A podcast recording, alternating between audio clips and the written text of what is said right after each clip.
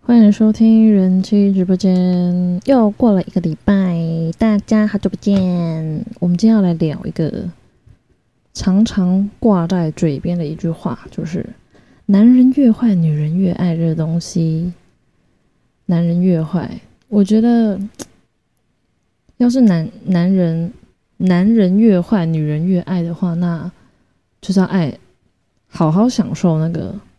我我我其实没有。遇过真的，我觉得很坏的男人，对，所以我没办法去分析男人坏的到底是坏在怎样的行为上，欺骗吗？可能算是吧，或者是说一套做一套这样。然后我们今天是要聊那个所谓的渣男，或者是男人坏的这个部分，有三个黑暗人格，这个跟性伴侣。会比较多，是有相连、相关联的，所以我要来看有哪三种负面人格。对啊，我觉得不要讲，不要讲黑暗人格，跟讲的好像很糟糕。我觉得有时候人格这东西不就天生出来，他也没办法改啊。我们来看一下这三个人格，然后因为我听众大部分百分之八九十都是男生，所以你们可以看一下自己是否有这样子的人格，然后再来分析一下。哎，至今的性伴侣的人数量到底多少？这样，嗯，来，第一个人格是自恋，自恋，自恋大概就是什么是自恋呢？就是你的自信大概有点爆表，你的自恋让人觉得有点不舒服的时候，可能看什么都觉得自己好像比别人还要再好一点的自恋的倾向，你就会，这是第一个。那第二个是精神病态，精神病态两种。一个是忧郁的，另外一个是焦虑的。那忧郁的话，大概就是常常会觉得自己，我不知道忧郁症、忧有忧郁倾向的人是不是都觉得自己特别可怜，然后觉得自己特别委屈，然后觉得大家都就是不愿意帮助他啊，然后觉得自己是世界的一个被漠视的一个人群。也没有到人群哦，个人，就大家不在乎你这样。那焦虑的话，大概就是很多担忧，你对生活上有很多还没有发生的事情，然后你可能会去想哦，例如像我现在刚进入一份工作，那要是比较有焦虑倾向的人，可能在还没有哦，他可能已经准备哦，例如他下个礼拜要下个礼拜一要去上班，他可能会为了下个礼拜一要准备上班这件事情而焦虑，他会紧张。他会去思考，就是我要是第一天上班，我可能要穿怎样，或者是我要怎么跟我的新同事相处等等这些还没有发生事情，他就会先想，会去紧张，那可能就是焦虑。然后我觉得这个精神病态会让跟我们刚刚讲的那个性伴侣的人数多寡会有相关联，是因为我个人觉得，我不能说绝对是这样。我觉得很多渣男有一个特质，就是显现出很需要母爱的感觉，然后他不小心又遇到一个母爱大喷发的女性，他就会觉得哦，这个男生好可怜，我需要帮助他。对，一刚开始是用帮助的心态，男生可能只是要你每天睡前花个半个小时。或者一个小时陪他聊聊天，他就会跟你聊完说：“哇，我从来没有睡这么安稳过。”等等，然后让你觉得这个男生好像没有你会死这样啊，陪着陪着就陪上床了，大概是这样。我猜，好吧，我猜有精神病态的话，大概就是用这种很弱势的那种心态攻击那个母性超强的那种女性，然后让他用他的，对，用他各种方式来表达他的母爱。为什么我一直想到大奶奶感？好了，另外第三个负面人格是马基维利，马基维利主义。我刚刚只念念了 N 遍。好，来马基维利主义这个啊，听了一下，看夏娃哥嘿会跟我一样的想法。我刚刚稍微查了一下下一点点资料，大概你会有五种五种的倾向。第一个是对人的不信任，就是你不相信别人。好，这是第一个。第二个是欺骗。你会为了想要达到目的不择手段的骗他，例如你想要跟这个女生打炮啊，好，就骗他，我十五公分哦，其实只有五公分啊，不是啊，不一定啊，看你要骗他的工作啊，哎，对，工作可不可以骗？可以啊，骗他你住哪里呀？盖明就住在那个，明明就自己租房子，然后硬要讲自己在台北啊，几栋房子啊，这些都可以骗哈。那剥削的话，剥削我其实没有特别去思考到剥削的行为，可能就你明明就骗他一炮，看你还肖想他肖肖肖想嘛，肖想对，肖想他钱包里面的钱，骗财又骗色，骗到底就对了。哎，也我相信也有。另外一个是操控他人，操控他人，撇开床上不谈，好不好？操控他人应该就是去去灌输他的想法。就因为你很你你很自恋嘛，我们我们先举例，你是三种都有的话，可是我觉得有点难呢。忧郁症又焦虑的人要怎么自恋？我觉得这两个好像只能二择一耶。有忧郁症的人会很自恋吗？好，我没有遇过，但因为我刚刚其实在看这三点的时候，我自己有分析，我有自恋倾向，我觉得一定有，但精神病态应该不至于，就是我不至于到忧郁跟焦虑，然后。呃呃，马基维利主义这个东西的这五项，呃，最后一个是末呃末世道德这一块，我觉得末世道德这块我有大概占一半，其他的不信任别人、跟欺骗他人、剥削还有操纵他人，我觉得我都没有。啊，之所以为什么没有不信任他人，对我来说很难不相信别人，就是因为天生就带着一个善意在认识别人，不见得异性哦，女生也是。我不是只是单纯很相信男生，只要是陌生人，越陌生的我越不知道他是谁的人，我越想不到他为什么要骗我啊！哎，因为我要是，哎，要是像我，我跟我先生好了，可能我们两个会有一些善意的谎言啊等等。我举个例好，我想一下，现在想得出来吗？好，最常骗的大概就是心里明明就有事，然后跟他说我没事，但这不算。举个换个例子好了。刚刚其实直播间有讲过，啊，可能像我爸妈，年纪大啊，他们可能会一些生病啊什么，但他不见得愿意跟自己的小孩说，他可能宁可隐瞒。那他隐瞒的原因，并不是真的为了要欺骗自己的孩子，而是不想让自己的孩子花太多心思，或者是过度担心自己，算不算善意的谎言，这我可以懂。可是你陌认识一个陌生人，我通常都会比较敞开心胸，在接纳他人的状况下，我就觉得对方。应该要跟我一样啊，就是他骗我的目的是什么？我又不是他小孩，我也不是他的情人，我跟他之间有什么利益关系？对，这可能是我需要花一点时间去好好思考。我其实可能一直觉得自己不是一个，不能说自己很没有价值，应该说我想不到别人可以从我身上骗到什么东西。你说身体吗？我不知道，可能小时候不是不是小时候啊，他讲了一副好像八岁就怎么样，不是，应该是说青春期的时候可能被骗太多次，所以那种行为我觉得已经不算是被骗了，我觉得这是个常态，就是你在网络上认识到男生，他们的行为举止就是这样，那你不想要认识这样的人，那你就不要再跟他们见面啊，啊，既然你愿意，你还要跟他们见面的话，那就不要靠背他们那边骗你啊，那他们大部分都是这样的人，哎，对，所以我觉得我应该是。在青春，哎，青，对我们讲青春期，不要讲小时候，好恐怖。我觉得应该是青春期的时候接触到这样子的男生，已经看就是看的差不多。那你要说骗钱、骗骗财、骗色，好，骗财这个可能很难很难，非常难，因为我这真的很穷哈啊，没有什么钱可以被人家骗啊。骗色对我来说就已经不是骗了，我单纯就只是他们。觉得对他们是有目的地，没错，目的就是为了想要啊跟你来一发或什么之类，然后花言巧语跟你说他多厉害，然后你可能哪一天啊脑波比较低的时候，他不小心就相信他，哎，啊就可能跟他哎真的来一炮，然后发现啊，我觉得我比他还厉害，这样就常常有这种事情发生。所以呃，虽然他其实已经说这三种负面人格是用在男生身上，就是男生有这三种负面人格的话，可能会比较啊性伴侣会比较多，可能。他有这个人格会比较好骗到，但我刚刚回到我们刚刚第一个自恋倾向，我还蛮自恋的。然后我回想了一下，自恋的人其实你会吸引到，应该说，其实我 IG 你看粉丝好像哦好多两千多人，我跟你讲，会来真的找我讲话的人，或者真的跟我聊天的人，其实没有几个。然后我觉得真的就是，呃，会。想要再更加认识我，或者是怎么样的，嗯，除了直播间以外的时间，会想要再花时间来跟我聊天的男生，其实都还蛮有自信的。我还没有遇过那种自卑的人会来找我聊天的。对，所以我觉得自恋这一点，男生很自恋的话，我觉得他不不太可能会遇到一个很自卑的女生。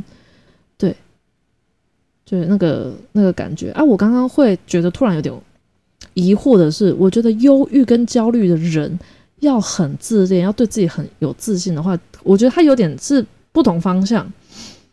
嗯，个人觉得，因为你要是对自己够有自信的话，你就不太会焦虑啊。因为你会觉得遇到任何问题都都都不是问题，因为都相信自己可以解决，你就知道我多自恋了。啊，至于忧郁的话，忧郁的话这也是负面情绪啊，你就会觉得对，所以我觉得自恋跟精神病，它要是同时真的放在同一个人身上的话，那真的还蛮可能他人格很多重。嗯，看来我还是蛮还蛮正常。对，好了，我们继续下下下面讲那个。性伴侣，那我刚刚讲的三个人格，可以，我可以，就是刚刚那个三个，另外，哎，我刚刚讲的那个是忧郁跟焦虑这个倾向，我没有办法在今天这个节目来告诉你，你是否忧郁症跟焦虑倾向，但这个我相信你在网络上查的话，应该可以查得到，就是你要做一些测验啊，可能就可以知道自己有没有忧郁或者自己有没有焦虑，因为像我。刚生完小孩的时候，就是在坐月子的时候，月子中心就会发给你一张，看你有没有产后忧郁症的那个表。我我相信啊，就是一般人应该也有这种测验可以做。所以，要是你听完我节目，你其实还蛮想，maybe 你测完你发现三个都有，但你他妈母胎单身还处男的话，就不要跑过来骂我好不好？就是就这种事情，因为毕竟性伴侣多跟。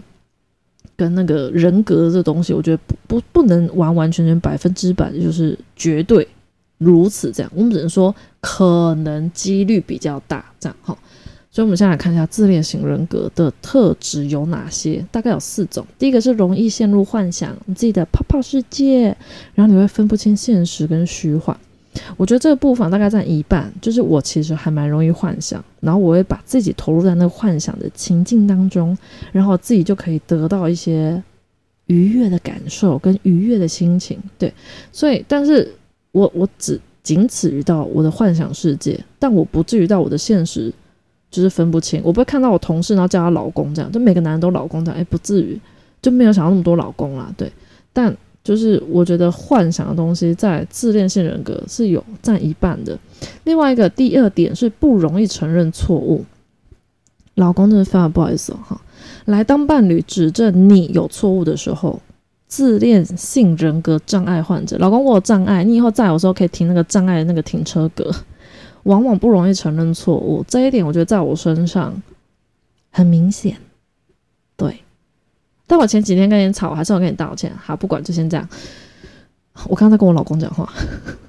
总之就是自恋性的人格，大概就是我刚刚讲的，因为你的自信爆表，所以就算你真的做错事情，你内心知道自己是错，你还是不愿意跟对方道歉，也不想要承认自己错误。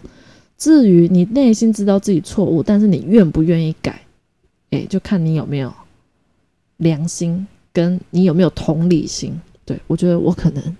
有点缺少同理心，对。那另外下一个第三个的性格是，你会比较傲慢，对伴侣的态度倾向自我傲慢，认为自己有无上的权利。老公，我没有觉得自己有无上的权利哦，可是我确实有点自我跟傲慢，就是会觉得我想要干嘛，就我还是得跟大家分享一下，为什么我自己会觉得自己比较自我跟傲慢。就例如很多事情，我想要做，我想要买什么东西，我想要做怎样的决定，我就会直接决定。纵使我明明知道我有家庭，然后我老公、我小孩，我不是自己一个人，可是我会以我自己为主去做这个决定。我只要这个这个决定，我觉得 OK，我就会去，就是去去行，就是去行动。我不会去思考，哎。诶，我老公诶，那我老公对于这这件事情的看法或者什么，或者是我做了这个决定之后，诶，我会不会少了一点时间，然后花就是少了一点时间陪小孩等等，然后去去思考一下，然后去透过跟可能先生讨论啊，或者是跟呃跟我一起住的公婆讨论啊，最后就跟大家讨论完出来之后，才有一个哦对我跟对这整个家都好的决定。诶，没有，通常都是我觉得对我自己好，我觉得自己 OK 就哦好啊，那就就这么决定啊，我就会这样做啊。我通我先生通常都是收到我决定之后的答案。也就是我已经告诉他，哎、我老公，我跟你讲，我几月几号什么事情，巴拉巴拉，然后就叫他休假等等。他常常就是，对，就变成我刚刚有说，床上大部分时间我还蛮乖的，对，你要压多深压多深啊，但是下了床之后，我基本上我我想要做什么，或者是我决定做什么，我先生都得，也不能说都得，他都好像蛮顺着我的。对所以我觉得他也挺辛苦的啦，对，就是就是不好意思啊，老公，嗯，然后他，嗯，我也曾经思考过，问过他说，因为他很了解我，所以他也知道我的缺点，那我就跟他说啊，你会不会希望我改进啊，什么之类，他就会突然冒出一句 语重心长的话说，你要改，你早就改了，哎，意思是什么？我其实知道，也知道自己哪里有问题啊，但是想不想要改，就是。emoji 的问题，哎，现在就还不想改，怎么样？咬我啊！没有啊，单纯就觉得，你知道，我就跟我老公说，我不能改，你知道为什么不能改吗？世界上没有完美的人，就还是要有点缺点。亏我讲得出口，对，都不能改，还是有点缺点，不然就不可爱了。好，来，另外一个是容易怀疑他人，这一点我就没有。就我跟他讲，我真的很。不太容易怀疑他人。他有说你会怀疑你的伴侣嫉妒自己，或者是笑想自己拥有的事物。嘿，老公，我思考一下，嫉妒自己，我没有，我从来没有怀疑。应该说，我不太会去嫉妒。我不知道你要嫉妒我什么？嫉妒我长得太漂亮吗？因为应该说我们性别就不一样啊，所以我不懂你要嫉妒我什么东西。我我就没老二啊，我老二也没比你漂亮啊。我有胸部，就我的胸部跟你的胸部就不一样，有什么好笑想？按理说拥有的事物，有些人很看重钱，但是因为我就是没什么钱，应该是说你的钱都放在我身上，所以我觉得你不会笑想我的钱啊。就你都已经把钱给我，你还笑想我的钱干嘛啊？我赚的也没有比你多啊。啊，至于拥有的事情跟物品，小孩就不能算。要是小孩也算在我的我们两个之间拥有的东西的话，你也知道的，我觉得送你好吧，小孩送你跟你姓哈，好，所以这个我觉得自恋性人格这四种的话，我觉得我我超过一半，因为不容易承认错误，跟稍微比较傲慢一点，跟容易陷入幻想，大概一半的话，那大概七十五趴有吗？五六七，对，大概七七十五趴左右。好，这个是自恋性人格特质。我们来看那个马基雅利是吗？雅马基雅维利，我们来测一下，看你有没有这个这个主意。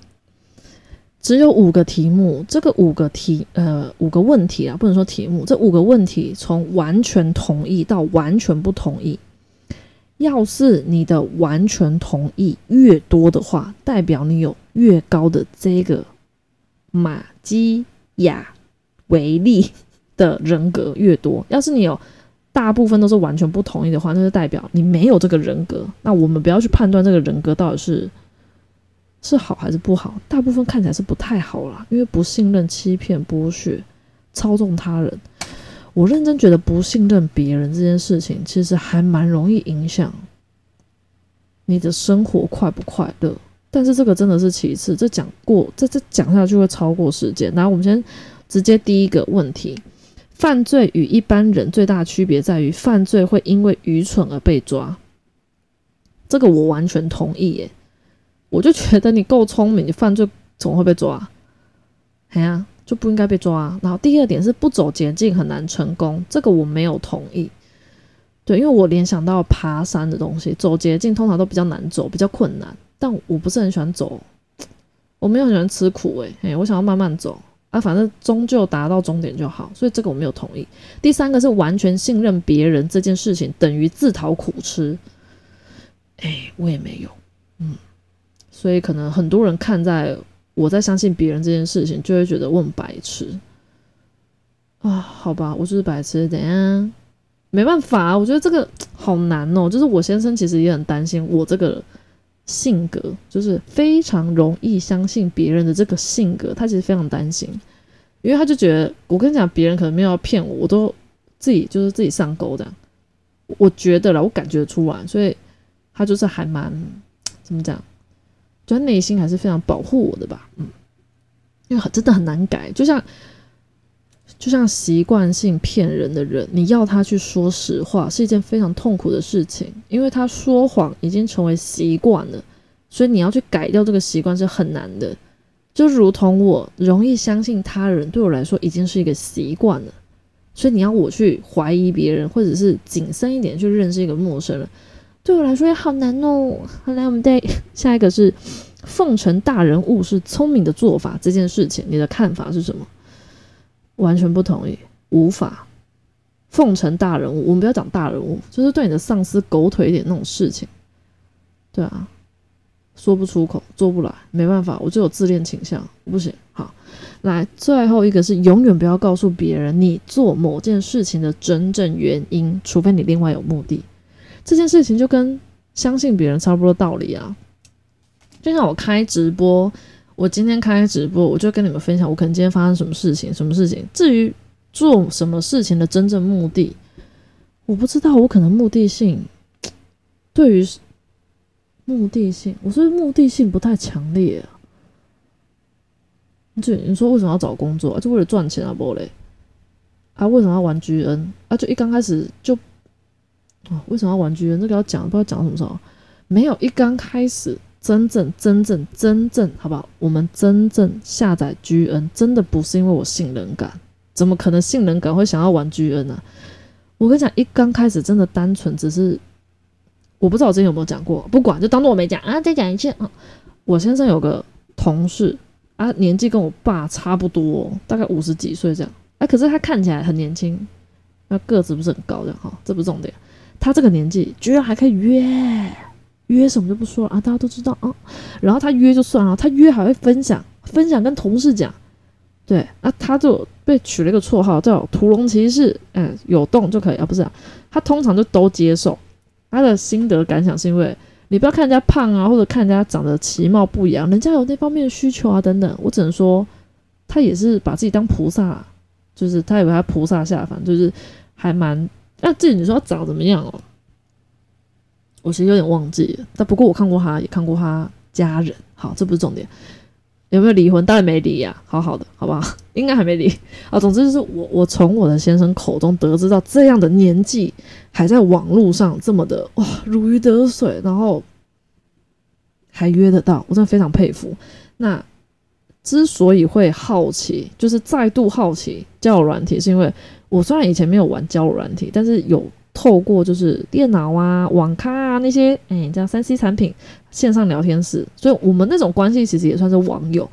我就很好奇，哇，我以前十六岁，那到现在，那时候大概二十几岁，反正就大概过十年之后，我很好奇网络世界到底变得怎么样？为什么五十几岁的这么大的已经不叫大叔了，叫大伯了吧？哎，这个大伯，哎，大伯可以在这上面，哇，这这么。感觉好多，感觉还有人在排队等他，不知道，因为他既然可以分享，就绝对是，呃，还不错，或者是他觉得很棒，直接他在分享。我就基于好奇心，那其实我一刚开始并不是下载 G N，我刚下来是无聊，好啊，这个东西它就是单纯文字打字聊天啊，它它就是你跟这个人聊天，那你觉得聊得来的话，就不要离开这个聊天室，那你就一直都跟同一个人聊。啊，这件事情我其实刚下载的时候，我就跟我老公讲。但因为你知道，你跟同一个人聊日久再怎样深情，嘿，对，总之这样子的聊天方式对他来说会产生不安感，所以他也私底下好好的跟我讲这件事情。于是我就删了，删了之后呢，这个另外一个这个我不，我其实没有办法再去思考、认真知道我到底会为什么下载这个东西。可能我那时候也不知道自己是声控，嘿，总之我就下载了 G N，然后觉得那时候就是透过。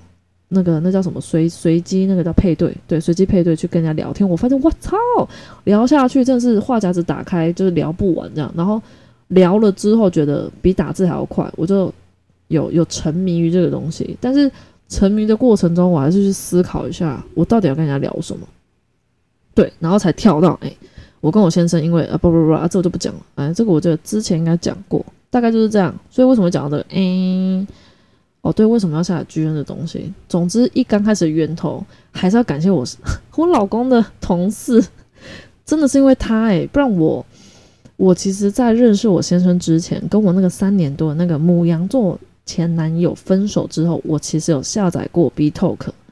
跟那当年就是那近几年那时候流行的交友软体，我有下载过，而且我那时候非单哦，就是也不不是不是不是不是非单，我那时候单身状态，所以照理来说我应该可以玩的很开啊什么之类，可是没有诶，我那时候下载没多久，然后就跟一些上面的人聊天，我就觉得就还是一样啊，就是我觉得一点长进都没有，然后还是一堆。空空的脑袋，然后只是下半身思考，男生，然后疯狂想要约你出来，你想干什么？老娘都知道了，好不好？不要再骗我了。反正我那时候可能可能肉欲没那么强，还是我的心，就是我那个放荡的心，被我那个三年多的男友，就是被，因为要怎么讲，我那时候还蛮，可能就是觉得，就是虽然床上没有得到特别满足，但是不会想要在。就是因为单纯的床上没被满足，然后去找别人，然后单纯做爱这件事情。那时候，对，那时候跟他交往这三年，从来没有那种想法过。所以我觉得可能是因为跟他在一起的这个时间都都没有去去去认识到可能还不错的陌生人，或者是我在那一些交友软体，除了 B Talk 以外，好像还有其他，但我已经不记得名字的的那个过程，我我没有我没有找到乐趣，我没有遇到可能我觉得还不错人让我。眼睛为之一亮，说：“哦，原来过那么久，然后原来那个交友软体上面的人是有进步的啊！没有，大家都没进步。我下载不到一两天，不是删掉了，我就全部删掉，全部删掉，开始开始享受一个人的生活。我不能说完完全全一个人，但还是有上课啊，还是会去，嗯，会去找那个学校的那叫什么学校的社社团，对对对，会去参加一些社团，反正把自己的生活。”挤得很满很满，然后过很充实的。人家说那种，然后走出恋情嘛，那叫什么疗伤嘛？有点，我觉得有点疗伤。而聊着聊着，哎，就其实还蛮快。我我不知道有没有满一年哎，应该是快满一年，满一年多左右。然后就认识我先生这样，所以我觉得，嗯，对啊，源头还是感谢先生的同事，这样让我开创了一片新的天地。好啦，这个结局啊，等下最后一个结局一定得讲，讲完让大家思考一下。下一集要是有关这个话题的话，我会继续延续聊；但要是没有的话，我们就可能过个一阵子，我真的对这个这个问题有探讨出什么结果的话，我再录。就是其实很多男生都会嫌弃女生可能性经验的，就是性经验的。次数，哎，性伴侣的次，呃，性伴侣的人，呃，人数，对，应该是性伴侣人数，就是你们可能跟个，呃，跟个人交往等等，可能会聊说，哎，你跟几个人发生过关系，哎，总会聊到吧？啊，女生可能跟我不知道女生跟几个人做，就超过这个数量，男生说啊不行，我觉得他下面应该啊很脏或者，哎，你有没有想过，女生也会嫌弃，女生也会嫌弃男生啊？就是铁那叫什么？铁杵嘛？什么磨成绣花针没有？就是男生，男生跟多少女生做，跟多少个女生做爱的那个次数，是女生也会觉得，看你老二好脏，不要进来。对，啊，当你决定不做这件事情的时候，你还要在一起吗？我觉得有点难呢。对啊，除非两个都出家，出家也不能谈恋爱，谈屁啊！哎呀，连那个什么柏拉图式的爱情都不能谈，嘿。好，总之就是我觉得，我觉得现在社会很公平，也不能说公平，应该说现在女生的女生越来越独立，所以我觉得这种事情已经已经比较平等化，已经没有那种哦这样女生不能约炮，啊男生就可以约啊，你约你老二就不会得得病，诶，老二的就是百毒不侵的老二，哎，骗鬼啊你！对我觉得像男女都比较比较一般的那个心态，但我相信每一个人心中。绝对有，就例如，要是我刚我认识我先生，然后先生跟我说：“哦，我百人斩，自己下面多厉害什么？”我绝对不会跟他在，哎，不能说就跟人连在一起都不会在一起。我觉得，当然，我我我的意思不是说一百个人是我可以接受数量，没有没有没有。但我觉得我还没有想出来什么样的数量我可接受。Maybe 人才是自私一点。我觉得他数量是跟我差不多的话，我会接受，因为我自己都是这个数量，所以他跟我的话 OK。